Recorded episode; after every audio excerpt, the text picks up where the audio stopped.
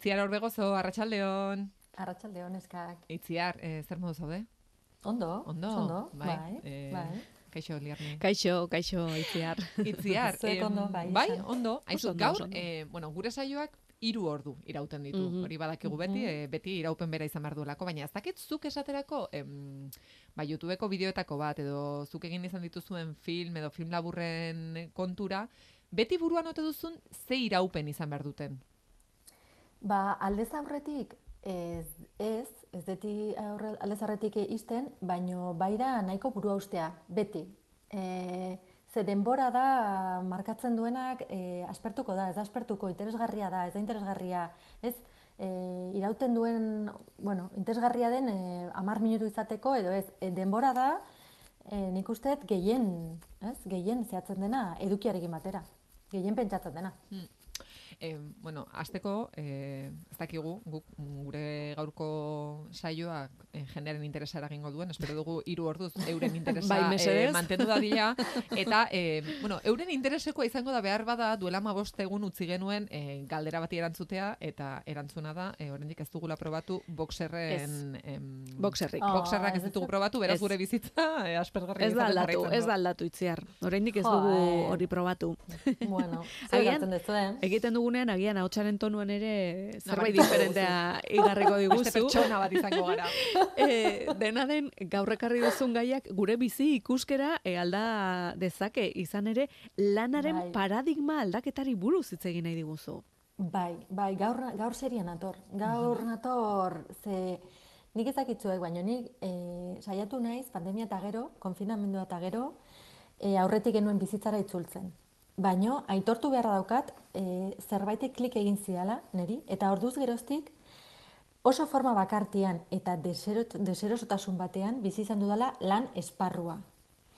Eta isilean eraman, e, gertukoenekin hitz egiten, honen, honen inguruan, ze oso altu esan gabe, ze badirudi batzutan kexa dela, ez? E, iraultza bat baino.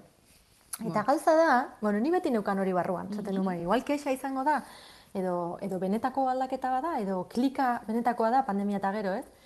E, eta bueno, azken asteetan, e, ibili naiz telos aldizkariaren atzetik, e, azkenengo alea delako inteligentzia artifiziala eta lanaren etorkizunaren ingurukoa. Eta interesa neukan, gai honengatik. Deserosotasun honengatik batez ere. E, ezin izan de fisikoa lortu, baino badute deskargatzeko bertsioa. Bale, orduan entzulek ere, e, deskargatu nahi baldin badute, e, Bai. nola egin dezakete, zuk mm, duzun informazio bera parean izateko. Ba, telos aldizkaria jarri e, Googleen, eta hor e, azke- ateratzen da azken aldea, eta deskarga oso horreza dauka horre, ezkerraldean, eskubialdean. Eta Bai. zer aurkituko dute bertan? Ba, bira, e, nik pozik esan dezaket, e, lanarekiko sentitzen dudan guzti honek baduela izen bat.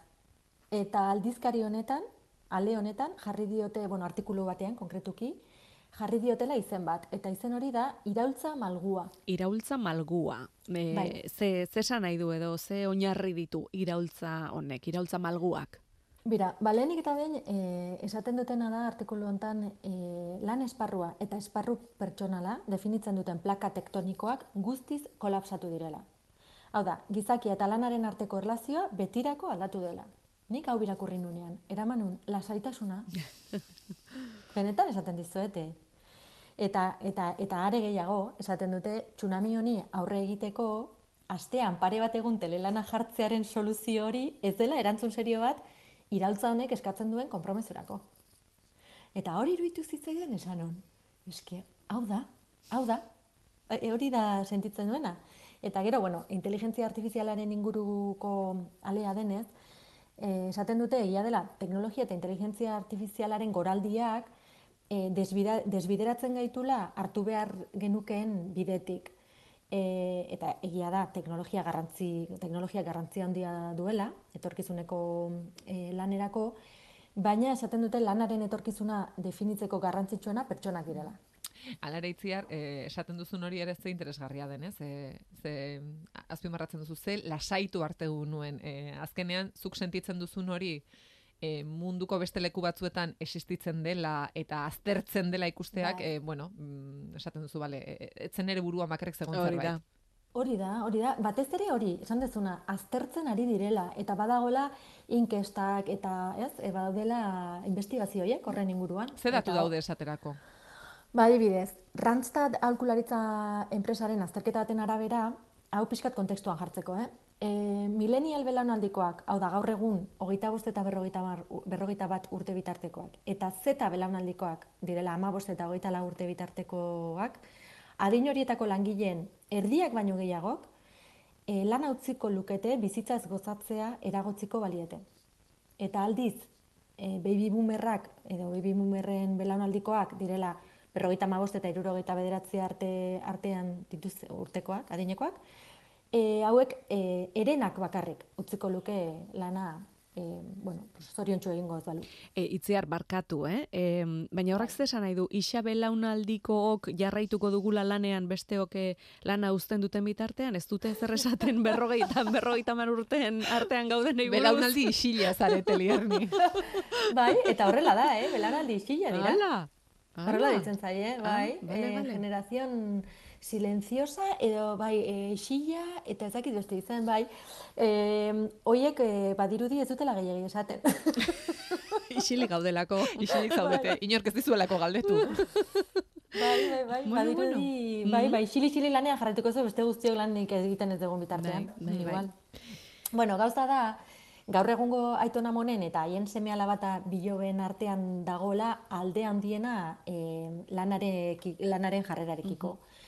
Eta litekeena da, eh, lehen belanaldia izatea, gaur egun, luzaroan gurasoek baino hobeto bizitzea bermatuta ez dutena. Edo Bai. Dugunak. Bueno, egia da, e, badirela urte batzuk, eh? ideia hori behin baino gehiagotan entzun izan duguna. Kontua da orain zuk Bai. esaten duzun bezala datuak ere badaudela. Bai, bai. Eta niretzako hemen mutatzen dute interesgarriena, eh? Da da, gero esango ez zergatik. Sigma 2 enpresak, eh, egindako, beraiek egindako inkesta batean, esaten dute estatu mailan adibidez, emezortzi eta hogeita bederatzi urte arteko euneko berrogeita amabosko mairuak nahiagoko luke langabezian egon, zoriontsu egiten ez duen lan lan egitea baino. Eta nire ustetan, azken esaldi honek eh, dakar gatazka handiena. Ze E, jutentzanean, ba, belaunaldia zarrago edo guraso edo aitona monengana esan ez lanak ez zaituela e, zoriontsu egiten, e, oso azkar erantzuten dute esan ez e, lanak ez zaituela zoriontsu egin behar edo lana dirua lortzeko besterik ez dela ez. Eta hor uste sortzen dela e, diferentzia oso handia. Nik uste ez dela, uste jartzen zaiola e, zoriontsu izena, baina uste dut dela gehiago konpentsazioa konpentsatzen dizun edo ez. Nik uste zorion txoriontxu jartzen dutela, eta igual hor sortzen dela pixkate, bueno, gezki ulertua. Zuri ze iruditzen zaizue? Bai, ez dakit, batzuetan zoriontasuna baino e, iruditzen zait em, triste egotearen e, kontrakoa topatu nahi dutela, ez? E, horregatik esatuzu konpentsatzearena, osea, ez da e, behar bada lanera joatea e, festa bat e, izen dela, baizik eta lanera joatea amesgaizto bat ez izatea. Hori da, bai. Eta interesa izatea, lan egiten duzun lanean, ez? Edo motibatua egotea. Bai. Egia da Bai, klubean igual- askotan, ez, Lierni, e, ostiraletako tertulian, geroz eta gehiago ateratzen dela kontzeptu hau, Bai. eta bai jaionek, bai aitorrek eta bai unaik aipatzen dutela, hor belaunaldi aldakera bat e, nabari dela. Mm, Bai, e, Bai. gainera aipatu genituen e, nola e, zeta belaunaldikoek ba, nola dituzten ba, beste ideia batzuk, ezta? E, lanari buruz, ba, itziarzuk esan duzunaren e, ari, ari horretatik, e, bertatik zijoazenak, bai, bai. Nik uste ere gero prekaritateak ze, zer ikusi handia duela. Ze egin dezakezu lan bat, bueno, nahiko diru desente lortzen dezun bitartean, bueno, ez konpentsazio hortan, ez? Baina gaur egun, e, etza ez zaizu gustatzen eta gainera ez dago diru nahikoa eta gainera ezin duzu bizi nahiko, pues hor ja azkenean nik uste dut motivazio falta horrek, ez, bo- botatzen dula dena. Esaten du, bueno, pues orduan lanik ez, ez, langabezian, guztiz. Mm. Zakit, hor badago... Bai, eta, bueno, eta gero ere askok esango dute, ziurrenik, e, planteamendu hori oso privilegiotik egiten den Bai, planteamendu guztiz. bat dela. Ze em, Bai. gure em, aitonamonek eta gure gurasoek ere, ezin zuten e, aukeraketa hori egin, esan nahi dut, bai, mm, bai, e, eninduen konpentsatzen, baina ez zegoen beste aukerarik. Eta gaur egun, ez, ba, ba bestela ba langabezira, claro, baina langabezian egotea eta langabezian em, mm, bueno, soldata batez, baina diru baten sarrera bermatuta izatea, hori Bai, bada, urteetan lortu den zerbait. Neri zalantza sartu zaite hemen langabezia esaten dutenean, ez dakit esaten duten e, langabezia, baino kobratu gabekoa, hau da, lanik gabe egotearena.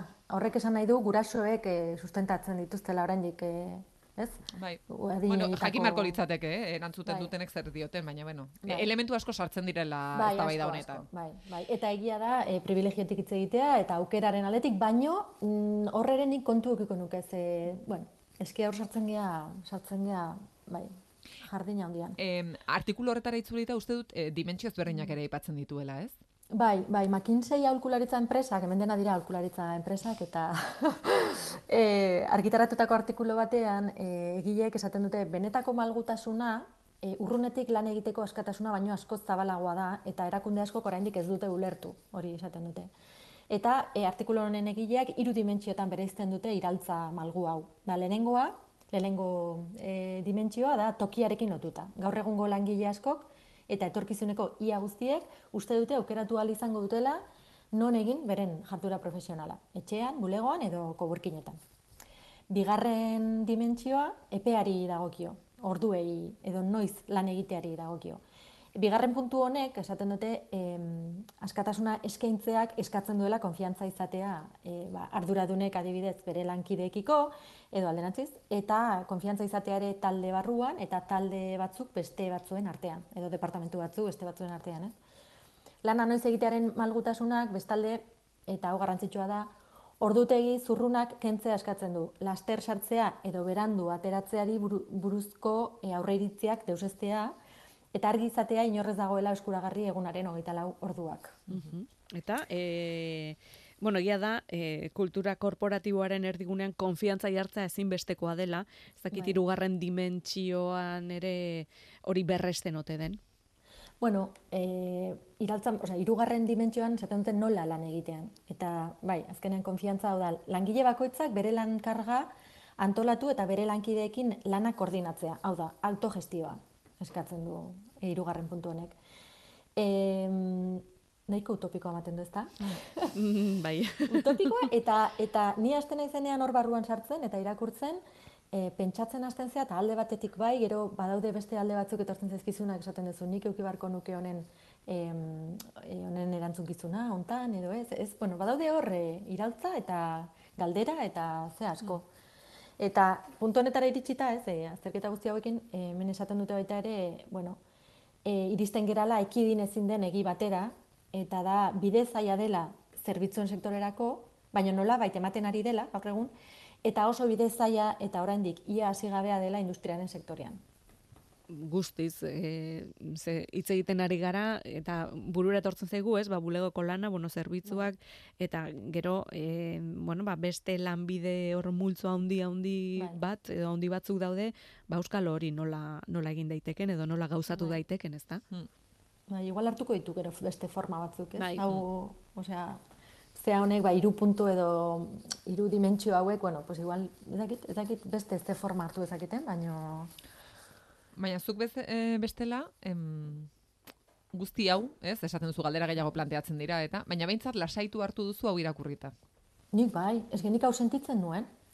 Nik sentitzen nuen askotan, e, ba, eta, eta aspal, aspalditik, baino pandemiatik izan da ja askoz ere ikusita. E, ni etxean egonda, e, lana aurrera ateratzen zela, eta, ez? Eta jun zaitezkela lanera, baino etxean egonda, eta, bueno, ba, gauzak funtzionatzen zutela azken, azken finean. Eta hori ikusita, azkenean, zenba denbora galtzen dugu lanera jun, e, taperra prestatu aurreko gunean. E, ez? Prestat, osea, ez da lana, laneko orduak bakarri, baizik eta horrek dakarren mm, parafernalia guztia.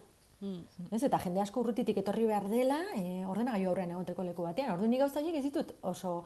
Eta gainera horrek nire ustetan e, sortzen du, bueno, ba, ba, egon behar izatea ordu konkretu batzuk, ez, ordenagailu baten aurrean lanik izan ez arren, ba, azkenean desmotivazioa eta desapego handia, ez? Azkenean esaten zu, bueno, pues hemen egon behar dut, eta beste moduan, nik uste dut, eh, askatasuna emateak, e, bueno, ba, esaten du, bueno, pues, eh, igual egunean lau ordu egingo ditut, baina lau egun, lau ordu horiek, ez, oso...